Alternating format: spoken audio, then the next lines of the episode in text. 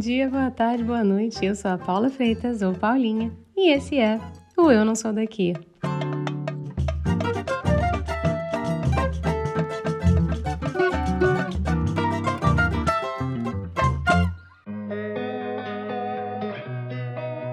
Hoje chegamos ao nosso episódio 100.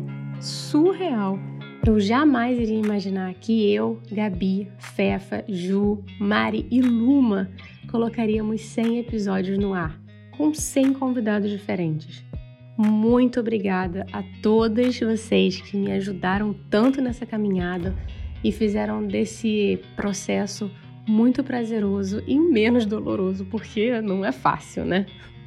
E eu agradeço muito por tantos encontros através desse podcast, por tantas inspirações e por amizades novas feitas através desse trabalho. Obrigada a cada convidado que disse sim para nós. Ter vocês aqui foi incrível. A gente produz conteúdo semanalmente e não estamos ganhando nem um tostão com isso. Na verdade, estamos gastando um senhor tempo e dinheiro. Para quem não sabe muito bem como funciona um podcast, dá trabalho, dá muito trabalho. É uma produção para você encontrar o convidado, para você escrever uma pauta, para você marcar, para os horários baterem, para você depois editar, fazer todos os posts. Por isso, a gente precisa de tempo. Então, tenham paciência com a gente. A gente decidiu pausar, não é um adeus, mas um até logo. A gente vai parar, recalcular a rota e pensar no melhor formato, periodicidade e no que vocês querem receber da gente. O que isso significa? Simplesmente significa que estamos abertos a sugestões. Aqui não tem limite e nem resposta ou ideia errada. Manda ver porque o Canva está zerado para vocês nesse momento. Se você não lembra, as nossas redes sociais são nsdaqui e o e-mail é nsdaquipod@gmail.com.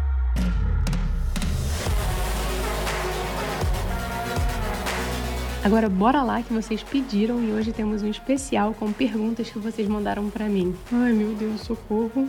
Ai que vergonha. Bora então.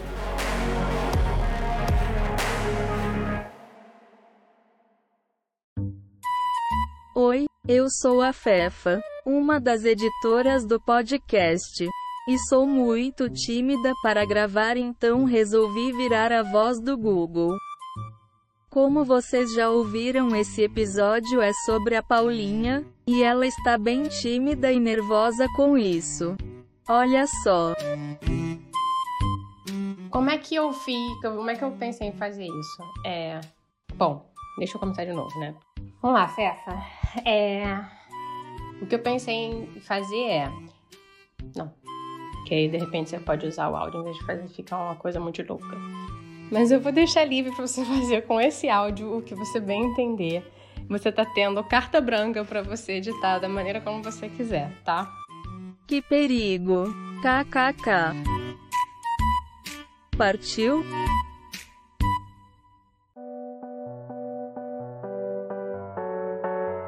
A maneira mais honesta de eu fazer esse episódio é não me preparar, no sentido não escrever respostas, porque eu acho que assim como os meus convidados que participaram dos 99 episódios do podcast, eles só tiveram a oportunidade de receber algumas perguntas e responder imediatamente. Então eu acho que para eu ser o mais honesta possível, eu vou fazer assim com esse episódio. Então vamos que vamos.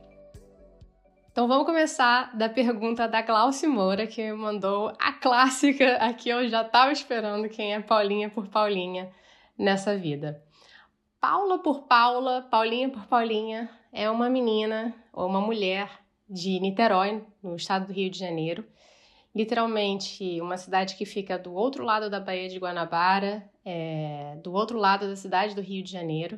Então, eu não sou carioca, eu sou niteroiense, com muito orgulho. Eu gosto muito da minha cidade, tenho muito apego pela minha cidade. É de lá que eu sou, é de lá que minha família é, é de lá que eu tenho as minhas raízes e é de lá que muito do que eu sou hoje veio. Mas a Paulinha é uma pessoa que, em bom português, tem fogo no cu. E a Paulinha gosta de mudar, a Paulinha gosta de experimentar coisas novas e é muito estranho falar de mim em terceira pessoa.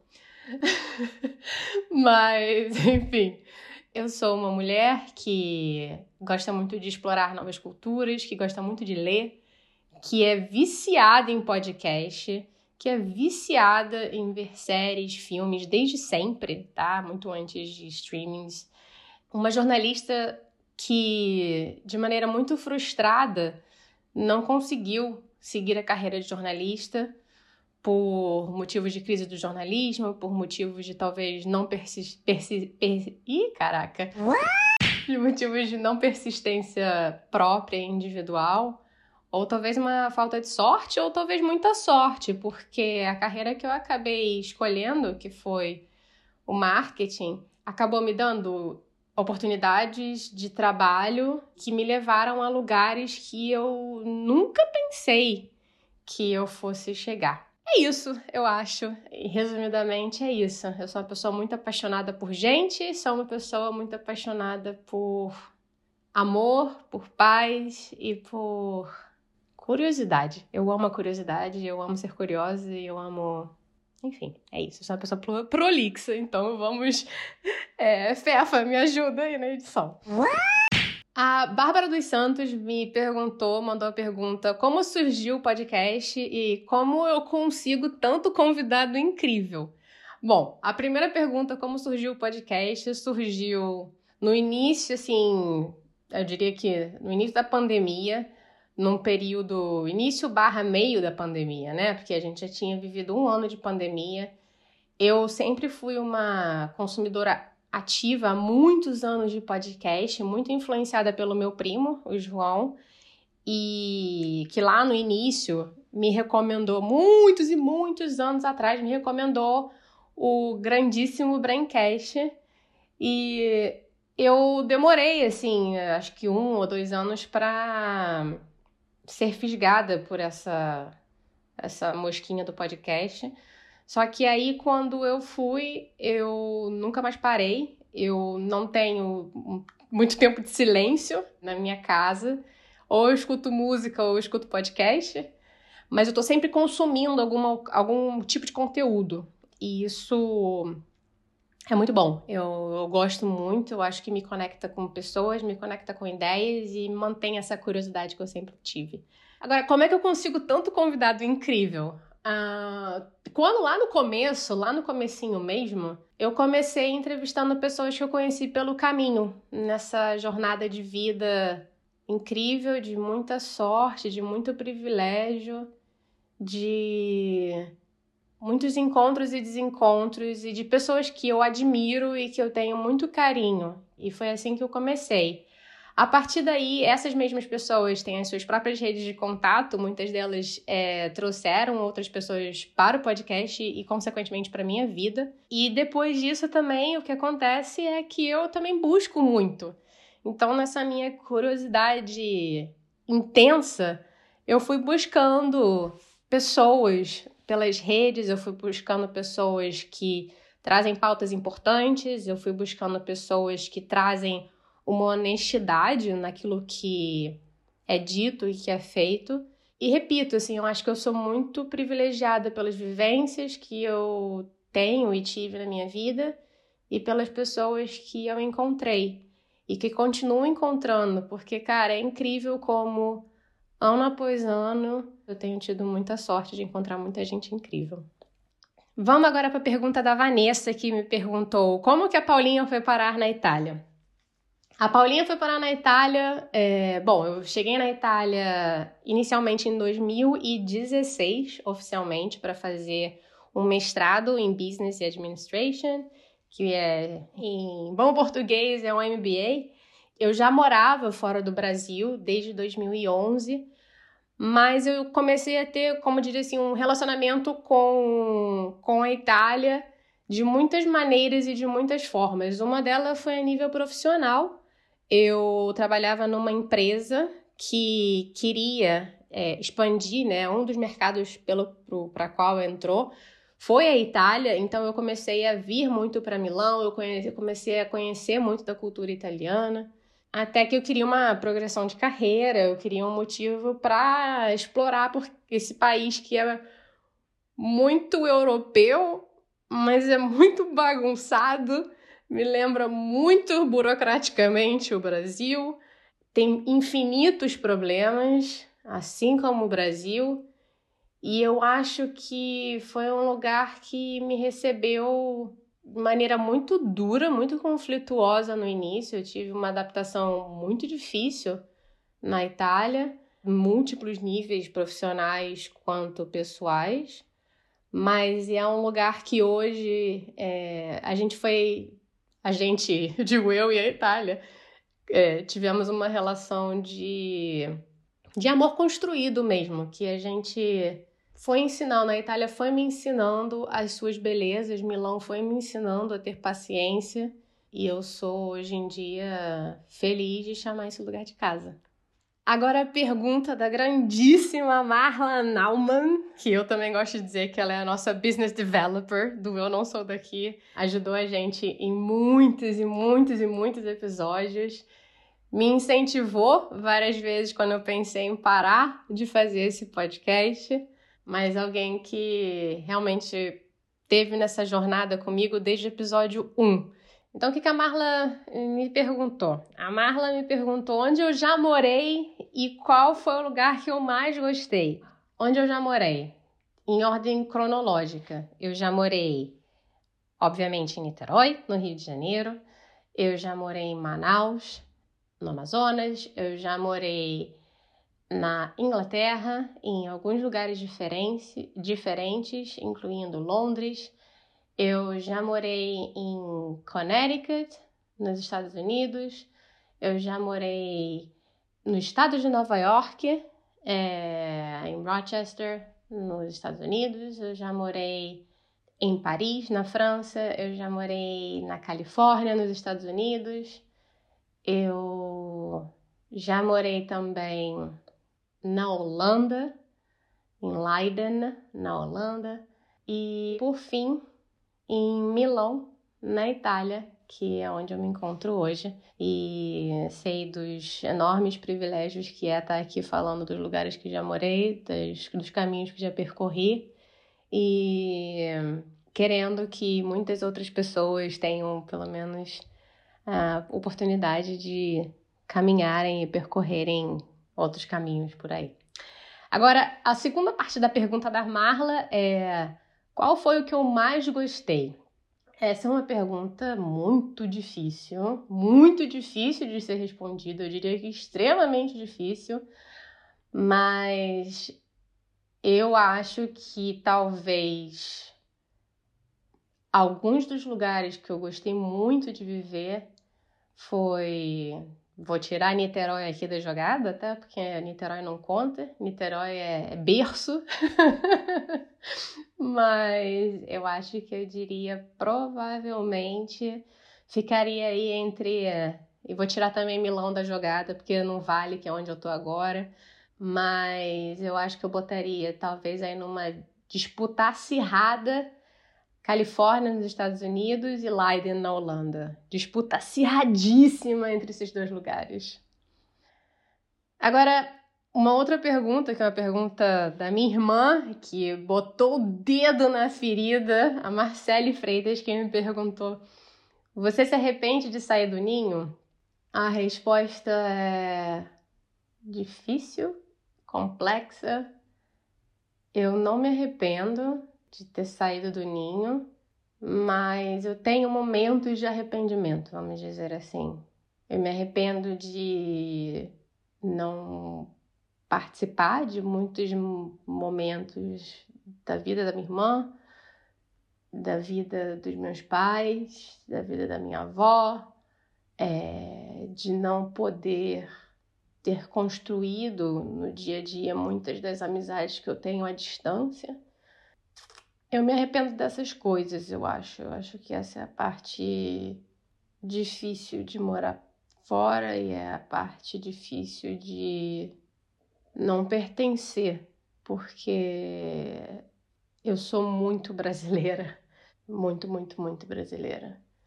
Mas, assim, a níveis gerais, eu não me arrependo de sair do ninho. Eu acho que sair me deu oportunidades muito importantes para ser o que eu sou hoje. Talvez para me destruir também, de certa maneira, e me reconstruir. Mas eu acho que eu não me arrependo. Talvez eu me arrependa aqui, e aqui eu tô fazendo um tete a tete com a minha irmã através desse podcast. Talvez eu me arrependa de ter saído no ninho quando eu tinha 16 anos. Você lembra, né, Marcelo? Você lembra, né? Quando eu decidi sair do ninho dos meus pais e, e voltar para Niterói para fazer vestibular. Eu acho que talvez se tem um arrependimento de ter saído do ninho, talvez tenha sido esse. de maneira extremamente transparente aqui nesse podcast. Altas revelações. Vamos agora para a pergunta da Gabriela Altran, que é a artista responsável por cada arte, por cada post, por cada paciência que tem comigo em ter dito sim quando eu estava só pensando em fazer esse podcast. Ela não hesitou, ela disse sim, que seria incrível e que foi comigo durante toda essa jornada, uma enorme parceira, assim como a minha irmã, que sempre me incentivou nessa jornada, mas também a Fefa, que a Fefa, a Mari e a Juju Balândia, uh, que são editoras também desse, desse podcast. Então, bom, enfim, voltando à pergunta para da Gabi, qual foi o lugar que eu mais me senti conectada? Porra, Gabi, você é fogo, hein? Me fez essa pergunta agora difícil. De novo, eu vou tirar aqui Niterói da jogada, vou tirar talvez Milão da jogada, mas eu acho que o lugar que eu me senti mais conectada. Ah, que difícil. Que difícil. Acho que o lugar que eu me senti mais conectada. Só porque tem que escolher um. Ai, meu Deus, que difícil. Tá. Uh, que difícil. Depende, eu acho que cada lugar me conectou de certa maneira com coisas diferentes, assim, tipo, o lugar em si, eu acho que a Califórnia me conectou com um lugar. Não sei porquê, não sei. Tá, a resposta aqui de, de pancia, como se fala em italiano. Totalmente impossível essa resposta lugar que me conectou mais comigo mesma talvez seja tenha sido Londres, que me jogou do fundo do poço até o meu maior sentimento de independência e sei lá, de Paula, de Paula por Paula. Não sei se isso responde, mas eu acho que essa é a resposta. Agora, qual foi o lugar que eu me senti mais conectada com a cultura? Acho que sem dúvida a Itália, porque já estou aqui há muito tempo, tenho várias relações de amor e ódio, assim, com várias coisas da cultura, mais amor do que ódio, mas eu acho que é o lugar que eu me sinto mais conectada com a cultura. Vamos agora com uma pergunta super difícil do Markley Silva, que ele perguntou para mim: o que que te faz levantar da cama todos os dias? O que que te motiva a seguir em frente nessa jornada? O que me motiva a levantar da cama, honestamente, Marca, eu não sou uma pessoa da manhã, eu sou uma pessoa da tarde barra noite. De manhã eu levanto com a força do ódio e do, em busca do café no lugar mais próximo que tem. Então, isso que me faz levantar da cama, café. O que, que, me motiva a seguir em frente nessa jornada? Eu acho que são novas possibilidades, novos encontros, novas descobertas. Eu acho que isso que me motiva a seguir em frente. Agora a pergunta do Olga Mendonça, que eu não tenho nem roupa para receber uma pergunta de Olga Mendonça, que também foi um enorme incentivador durante essa jornada de podcast que eu só tenho assim uma enorme gratidão por essa pessoa ter cruzado a minha vida e ter sido assim de uma generosidade sem tamanho. Eu lembro até hoje quando eu escutei a recomendação do Oga, do Eu Não Sou Daqui no Braincast, que é onde minha jornada de podcast começou. E eu fico até emocionada porque eu tava de férias E aí eu escutei, enquanto eu estava dentro de um ônibus, ele recomendando o podcast que a gente estava fazendo. Então, obrigada, Olga. Obrigada por tudo nessa jornada. Uh, sem chorar, Paula. Vamos lá. A pergunta do Olga é a seguinte: quando você volta para o Brasil, você se sente estrangeira? Cara, essa é a pergunta de assim 300 milhões de dinheiros.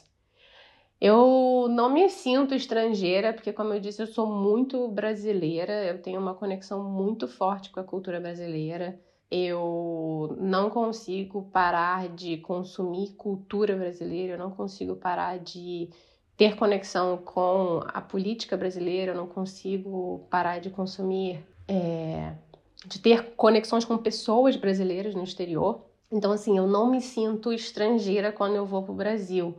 Agora, se você tivesse me perguntado, talvez, se eu me sinto meio que, sei lá, meio que sem encontrar o meu lugar, eu acho que essa meio que sou eu. Eu não tenho um lugar específico, eu não tenho um lugar que eu diga que putz, eu sou daqui, assim, eu sou desse lugar. Eu tenho sempre uma sensação de que no Brasil as pessoas ficam, ah, aí, lá vem a, lá vem, lá vem a pessoa que mora fora.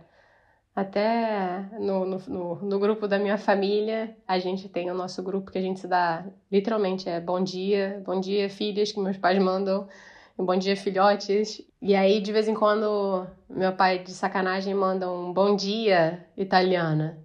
E eu fico puta, isso me deixa assim muito puta, porque eu não me sinto italiana, eu não sou italiana, eu não tenho passaporte italiano. Então, isso me deixa muito pistola.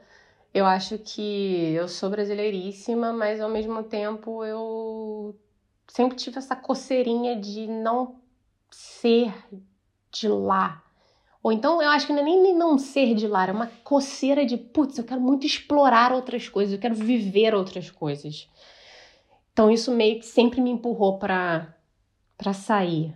Eu acho que eu não respondi a sua pergunta, Olga, então eu peço desculpa, mas eu eu não me sinto estrangeira. Eu não me sinto estrangeira. Eu acho que eu sou uma brasileira estranha, eu sou uma brasileira que eu tenho muita conexão com Niterói, eu tenho muita conexão, de certa maneira, com São Gonçalo, por, pelos meus pais, pelo meu pai ter vindo de São Gonçalo e ter vivido, a família do, do meu pai toda ter vindo de São Gonçalo.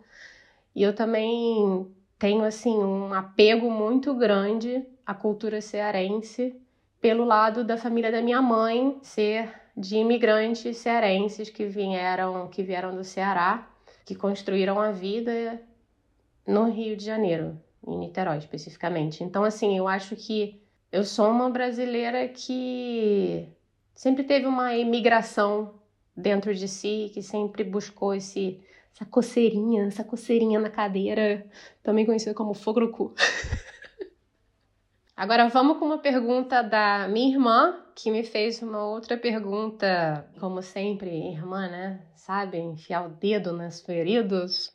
Só espero que eu não chore dessa vez, mas uh, ela perguntou: teve algum lugar traiçoeiro, entre aspas, que parecia acolhedor no início, mas que não foi? Sim, Marcele. Sim. Esse lugar se chama Londres, na Inglaterra. Eu sempre quis viver em Londres na vida adulta, eu sempre quis ter essa experiência, eu sempre quis explorar. Eu sempre tive uma coisa de que, tipo, Londres era muito, muito incrível. Acho que uma coisa meio que até como, como Nova York, sabe? Uma coisa que, sei lá, cidade muito grande, cidade muito misturada. Eu acho que eu sempre quis isso na minha vida. E, cara, a primeira vez que eu morei em Londres, putz, adulta, achando que estava desvendando uma cidade nova. Primeiro que o salário que eu tinha era muito apertado, era muito apertado. Eu não sabia que transporte na Inglaterra era tão caro. Eu não morava na cidade de Londres, eu morava uma, numa cidade a 30 minutos de Londres. E era tipo uma coisa muito alucinante, assim. Eu lembro que um ticket custava 20 libras, se eu não me engano, para ir e vir dessa cidade para Londres, né? Então, no final de semana, para ir e vir, eu tinha que pagar tipo 20 libras a cada vez. Era muito complicado, eu tinha uma relação de emprego quase que abusiva, eu trabalhava horas absurdas, ganhando muito pouco. Tinha, obviamente, oportunidades incríveis de viajar trabalho e tudo mais, mas assim, era um. Eu, eu me doava muito para aquilo.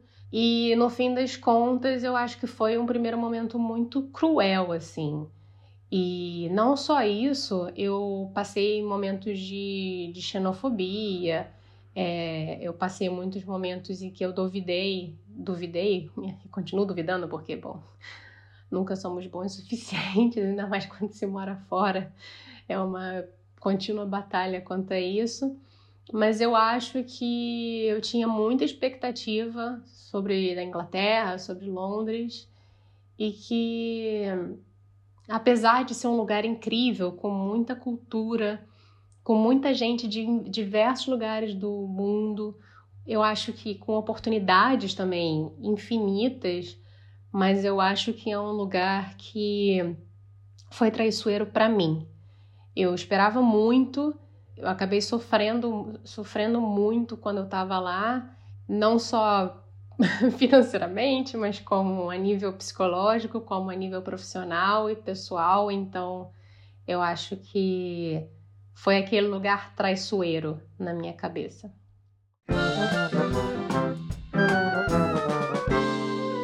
Bora agora de momento chorrindo, que é aquele momento rir para não chorar. Ou, como disse a Thaís Esser, que mandou qual foi o meu pneu furado. Eu amei essa expressão de pneu furado ao invés de momento chorrindo. Thaís, muito obrigada por essa pergunta. Eu acho que uma das, das maiores gafes que eu já tive, eu já tive inúmeras, tá? A maior parte, eu acho, das minhas gafes são com língua. Porque eu falo inglês, mas eu acho que quando eu estava morando na Inglaterra, tentei pegar algumas coisinhas da cultura britânica. E eles têm uma expressão que é amazeballs, que é amaze, de amazing, e balls. Só que eu, em vez de falar amazeballs, que é uma expressão única, eu falei amazing balls para o meu chefe. E amazing balls Ai, que vergonha! Ai, que vergonha! Eu falei, Amazing Balls. Literalmente, eu falei que ele tinha, que ele tinha bolas incríveis. E eu queria enfiar a minha cabeça. Eu sou uma pessoa extremamente crítica comigo mesmo. Eu não me permito errar muito. Então, assim, eu queria enfiar minha cabeça num buraco gigantesco que eu não sei nem explicar a vergonha que eu senti naquele momento. Então, assim, esse foi um momento muito vergonhoso, eu sinto vergonha até hoje. Um outro momento, o outro com a língua que eu acho que foi é, marcante para mim é eu tenho mania de repetir, eu sou um pouco papagaio, um pouco criança, pequena, assim, eu tenho um lado bem palhaça, um lado meio de ficar repetindo o que as pessoas falam e pulando, enfim, eu, eu sou meio palhaça, meio, meio brincalhona. E aí, eu escutava muito Pacho e Piccio. Pacho e Piccio, Pacho Piccio, Piccio Pacho na Itália. Pacho Piccio, Piccio Pacho. E cara, cheguei na praia, tinham duas pessoas que são muito próximas a mim, que estavam sentadas. Aí eu falei, tchau Pacho, tchau Piccio. E aí, a pessoa que estava comigo falou, ah, tudo bem, mas quem é o Pátio e quem é o Piccio? Aí eu falei, ah, questo é il Pátio e quello é il Piccio. Esse é o Pátio e aquele ali é o Piccio. E cara, eles caíram na gargalhada, na gargalhada, assim, uma gargalhada infinita. E eu sem entender bolhufas do que eu tinha dito, porque para mim eram só sonhos de pátio, pítio, pítio, pátio. Eu nem lembro, fiquei tão traumatizado que eu nem lembro direito. E eu passei aquela vergonha, eu fiquei, Jesus, por que, que eu fiz isso? Meu Deus do céu. Ah, eu tenho infinitas, assim, momentos chorrindo, eu tenho infinitas histórias de viajar e faltar gasolina. Eu acho que uma das mais. Duas das mais marcantes. Acho que a mais marcante, tá? Vamos, vamos falar da mais marcante. Foi. Eu tava no meio do Alasca de carro. Falei, não, vamos. Vamos botar gasolina. A gente acabado de passar por um posto. Vamos, vamos botar gasolina. Tá, beleza. Não botamos gasolina porque a pessoa com quem eu estava e com quem eu estou até hoje falou: não, tranquilo, vai ter um posto de gasolina logo ali relaxa. Cara, não tinha posto de gasolina nenhum. E simplesmente o carro parou numa estrada. Só que assim, sabe aquela, aquelas cenas de filme de Into the Wild, sabe? Na natureza selvagem, que você acha que vai aparecer um urso a qualquer momento, literalmente, no meio do Alasca, era árvore de um lado, árvore do outro, uma parede de árvores, assim. E o carro tinha parado e não tinha ninguém. Não passava, não passava ninguém. E a gente esperando, esperando e fazendo sinal pro carro, fazendo sinal pro carro, fazendo sinal para carro que passa os pouquíssimos carros que passavam, ninguém parava. Aí passou um casal assim que eu sou grata até hoje, que simplesmente deu carona até o posto de gasolina, pegou duas, dois garrafões de gasolina e levou de volta pro carro. E cara, santas, santos seres humanos que fizeram a gente sair do meio do nada, no meio do Alasca, entendeu? No meio daquela natureza selvagem e tirou a gente do nada ali do meio. Mas enfim, não vou ficar contando aqui porque são muitas, muitas histórias de, de, de perrengues em viagens infinitas que eu posso contar, mas eu acho que assim, eu acho que língua é uma coisa que sempre me pega muito. Eu tenho muito. tenho muita vergonha de falar. Inclusive, é uma das coisas que eu tive muita vergonha por muito tempo de falar italiano, até o momento que eu tive que arranjar um emprego aqui na Itália e foi assim, nade ou afunde. Mas eu tenho muito medo de errar, assim, em línguas, até hoje. Até com inglês, que eu falo relativamente bem, bastante bem. E eu, cara, eu fico me cobrando muito, muito, muito, muito, muito e aí o que acontece? No fim das contas, eu acabo me cobrando com o português, que eu acabo errando demasiadamente, porque fica minha cabeça fica uma mistureba de um bilhão de línguas. Mas é isso. Esse é o meu momento chorrindo. os meus momentos chorrindo. Ou os meus momentos, como disse a Thaís Esser, meu momento pneu furado.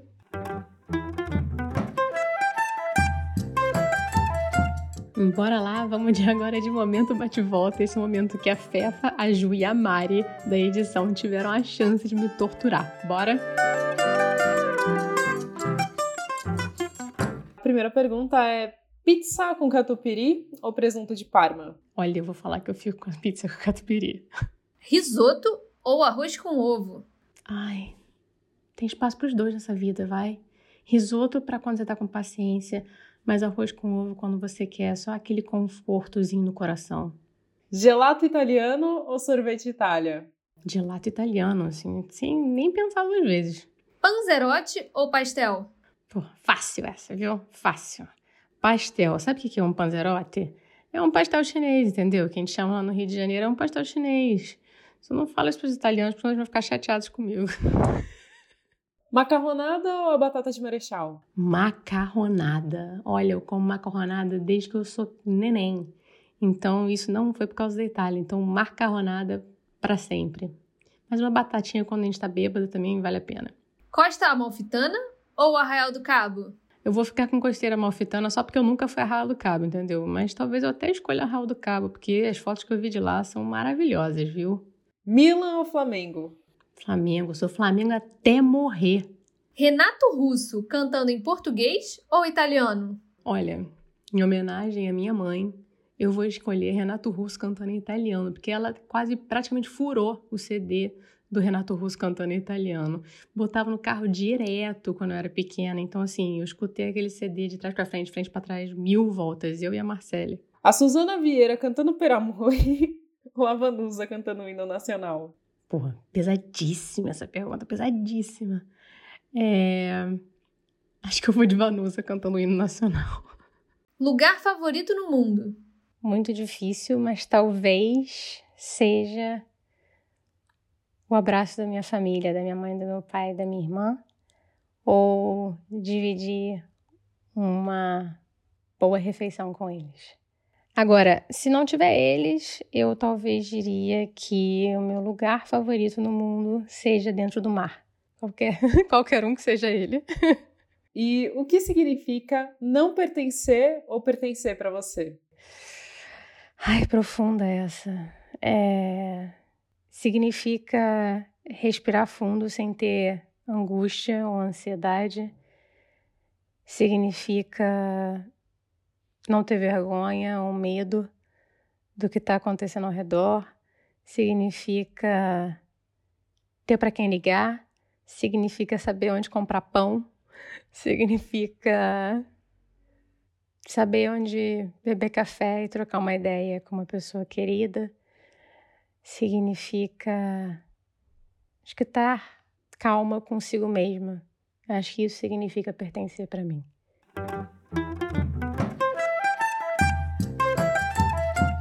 O Eu Não Sou Daqui foi apresentado por Paula Freitas, editado pela Stephanie Devi, design gráfico da Gabriela Altran, suporte de conteúdo das redes sociais da Luma Mundim e consultoria do João Freitas. A nossa música tem composição e flautas da Karina Neves, violão de sete cordas e bandolim do Predo Franco e mixagem do Tito Neves. Até muito breve, pessoal. Muito, muito breve.